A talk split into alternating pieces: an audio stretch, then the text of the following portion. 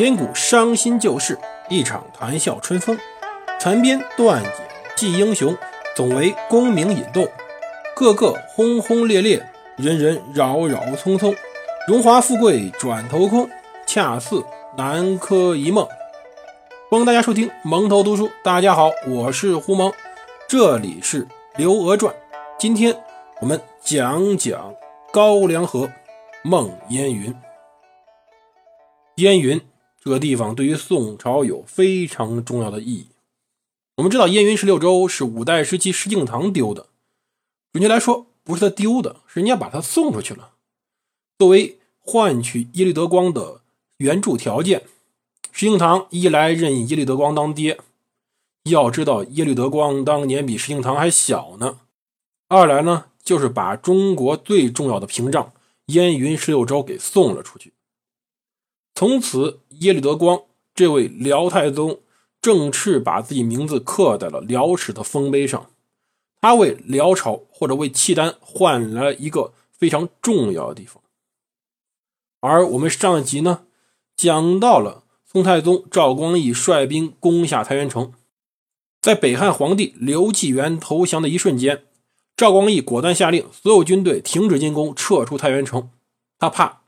他怕这群军队进城后会屠城，因为这个太原城啊，赵匡胤攻过两次，他又攻过一次，在这里不知道死了多少人。如果不下令停止进攻的话，那么这些军队进城以后，很可能会屠尽全城。因为一来这场仗打太艰苦，自己兄弟在这里死的太多了，他们要发泄；二来呢，他们要敛财。屠城某种意义上根本就是一场抢劫，谁抢着算谁的。除了皇宫内院没人敢动以外，大臣府邸谁冲进去就算谁的。抢钱、抢粮、抢女人，军队在这个时候跟土匪没什么分别，甚至比土匪更可恶。有句话说：“匪过如梳，兵过如筛。”什么意思？土匪过去的时候像梳子一样，其实不是非常致密，因为他们抢的比较粗；而军队呢是有组织的土匪，他们抢的会非常细密。像筛面的筛子一样，非常小的眼，很少的钱财都会被他们抢走。很多名将实际上是放任屠城的，就希望这样去提高他们的士气，尤其是在对外战争时候。可毕竟北汉不是啊，北汉是赵光义视为自己领土的一部分的，所以他让军队退了出来。可退出来出问题了，他没有第一时间发赏。宋朝军队一般开拔时候会给赏，战争胜利以后还会打赏，其实就是变相用钱来换取军队的一种忠诚。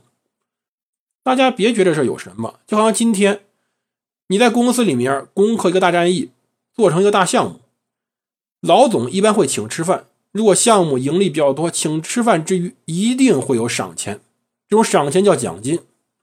如果在连着忙了很多天，做出巨大牺牲，不停加班，家都没回的情况下，做成一个非常大的项目，不发奖金，你会怎么想？非常愤怒，对吧？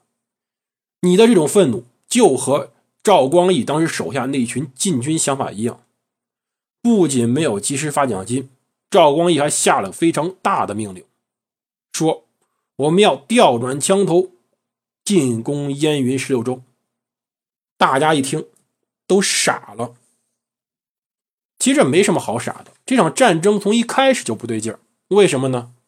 攻打北汉，北汉当时已经先后被柴荣以及赵匡胤两代君主锤了十几年了，早都羸弱不堪，几乎就像一栋即将倒塌的房屋。赵光义如果真想打，派点军队，就像他大哥那样，派个潘美率领五六万军队。踹脚都能把北汉给踹开，只要注意好防备好契丹来源，攻打北汉十拿九稳的事情。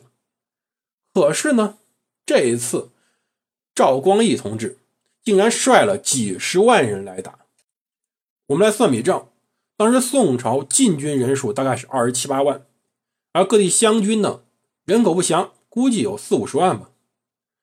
赵光义几乎抽调了禁军的绝大部分。和地方上一部分比较精锐的湘军来围攻北汉。北汉人口才多少？北汉人口这时候也就五六十万人，他赵光义要用一半的人口数量去攻打北汉，这种行为大家不觉着非常的可疑吗？太原城就那么小，用这么多人来打，即使用人堆也堆上去了，根本无此必要。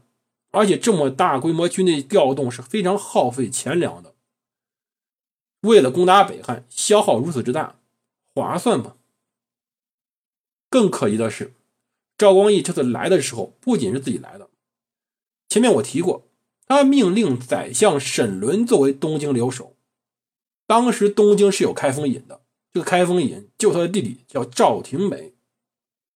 可是这次战争，赵廷美跟他一起来了，不仅有赵廷美，还有。赵德昭、赵德芳两兄弟，还有那个刚刚赶到东京城的前任宰相赵普，这些人都来到了他的军中。这些人是什么人？是可以直接威胁到他皇位的人。他打个北汉一去一回，最多两三个月，至于这么小心吗？他志不在此。他赵光义要立志超过他的大哥，超过那个宋朝的开国之君。那么，他能超过他唯一的办法就是收复燕云十六州，彻底把辽人赶出传统中国的范围之外。这要提起燕云十六州到底是个什么地方，我们在这个节目以及下个节目中反复会讲这一点。燕云十六州这个概念，就是由于石敬瑭割让这块领土而带来的，它包含太行山以东的山前、幽蓟、营漠。卓、谭顺七州，以及太行山以西的山后新、归、如、武、云、英、环、朔、豫九州。这里我要插一句，在燕云十六州中有一个州叫豫州，这个豫字儿其实就是未来的蔚字，但这个字在作为地名和作为姓氏的时候都读豫，这个大家不要读错了，这个是多音字，而且是很容易读错的多音字，大家在。看书或者遇到人的时候，一定不要念错了。而这燕云十六州在当时地理上地位呢，简单用可以用当时北宋叶龙里写的《契丹国志》一句话来描描述，就是“幽燕诸州，盖天造地设，以分藩汉之县，成一夫当关，万夫莫前也。”这句话应该不需要什么多的理解，意思就是燕云十六州这个地方就是。中国的藩汉，或者说是草原民族和农耕民族的天然分界线，是天造地设的一叫分界线。这里非常容易防守，一夫当关，万夫莫开。而在燕云十六州上，实际上就是从秦朝到明朝不停修的长城的一段，长度大概有一千多里。这块地方东西宽大概有六百多公里，南北约两百公里，是中国的。农耕民族防御北方草原民族铁骑的第一道防线，而长城在这里有五个非常重要的关卡，这五关在防御北方中作用非常重要。这五关叫金坡关、居庸关、古北口、松亭关以及榆关。如果看很多小说，比如说看《雍正王朝》中，就会发现会反复提到北京北边的居庸关和古北口这个两个地方，经常被提到。太重要了，在古代，而这块地方现在就在辽朝人手中。燕云十六州在辽朝人手中，可不仅仅是一个缺口这么简单，它确实方便辽朝人进攻南方的宋朝。这等于说一扇门，门在辽朝人手中，人家什么时候打开来打你一拳，就什么时候打开。那更重要的是，让辽朝或让契丹从一个游牧部落变成了一个国家，它靠的其实就是燕云十六州。为什么中国很多游牧部落不堪中央王朝的袭击呢？我们看，无论匈奴还是突厥，以及后来的回鹘，他们可能随时会入侵中央王朝，甚至会入侵的很远，对中央王朝打的不胜其烦。因为我们无论是汉朝还是唐朝，都是以农耕为主，即使军力再强盛，你也不可能养大量兵在边境上等着防守。更何况中国的边境那么宽，人家可以随时进入，随时来打。今天你防着东边，防不了西边；防着西边，防不了东边，这就是最大的问题。所以明朝后来一方面修长城，另外一方面要把首都迁到北京。北京离古北口多近呢？很简单，天子守国门，我把当时禁军全调到这儿，这样总安全了吧？这是明朝不得已选择一种防守态势。但是这些草原民族呢，他们很可怜，他们可能能抢成功十次、一百次，但两件事情他们非常的担心。第一件事情是换老板。草原民族一旦换了一个大酋长，比可能是叫单于，可能是叫部落首领，无论他叫任何名字或者叫大汗，一旦换了以后，很容易内部动乱。因为草原民族并没有什么严格的宗法继承制，都是谁拳头大听谁的。部落首领一死，大家先打一通，有时候很容易就选出来了，有时候选不出来就要内斗很多年，直到选出为止。蒙古最后南侵南宋的时候，由于蒙哥汗在钓鱼城下被人打死，当然小说里写的是被杨过打死的，导致蒙古的南侵事业被中断了很多年。而第二件事让当时草原民族非常担心的是，就是发生重大自然灾害，他们依靠游牧，一旦有重大的自然灾害，很容易整个整个部落被毁掉。而燕云十六州改变这一切，第一给他们提供了汉人。汉人的政治结构实际上比当时草原民族先进非常多年。我们中华民族是个政治非常早熟的民族，我们在秦代就建立起了一套非常完善的帝国统治秩序。这一点实际上西方在很后来才会出现。封建制相比较中国的这种帝国制是非常落后的，我们中国非常先进的克服了所有封建制的缺点，发展到宋朝这时候。契丹人有汉人的帮助，尤其有汉族文人的帮助，就很容易建立起来一套完整的帝国体系。而其中呢，有一个非常重要的人，叫做韩之谷。这个人后面我们还会提到。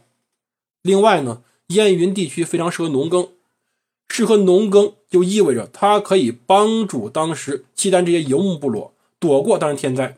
一旦发生天灾，燕云地区的农耕以及储粮可以帮他们度过最困难的时候。等到天好了，他们继续去放牧，这是非常重要的一件事情。所以北宋非常不幸，汉唐面临的匈奴和突厥虽然非常强横，但它始终是部落，并不是一个文法已成的国家。而契丹不同，契丹或者辽朝是一个文法已成、有固定制度、有非常完备动员体制的国家。同时呢，燕云十六州也是当时契丹非常重要的兵源地。他为契丹贡献了大量的兵役人口。后面会发现，当时燕云十六州有一部分汉人是心向宋朝的，但也有一部分汉人是死心塌地跟着辽朝干的。他们是汉奸吗？未必。当时他们生在这片地方，生的时候可能这地方就已经归契丹了。那么，他们竟然忠于外族人，一定是因为辽朝有人家自己非常完善的一套制度。来笼络人心，这套制度，我们会在下个节目关于讲萧太后时候来讲讲辽朝的制度。因为如此重要，而对于宋辽都如此重要，那么是必争之地啊。但是这时候实在不是一个攻打燕云的好时机，围攻太原多日，军队身体非常疲惫，而同时呢。该赏赐没有给赏赐，那么军队的心里也很疲惫。可是宋太宗要立志收复燕云，鉴于之前对于武将打压，从上到下没有人敢说一个不字既然无人反对，就一定有人蹦出来拍皇帝马屁。这个人是当时的殿前都虞侯，叫崔翰。崔翰说：“我们要成死破竹之势，一举拿下燕云。”这实际上是在替皇帝说话，皇帝非常高兴，说：“对，我们就应该这么做。”皇帝高兴了，崔汉也得到了相应的奖励，于是命令当时曹彬调集全国各路军队以粮草，同时呢，亲自率军从河东向河北开拔。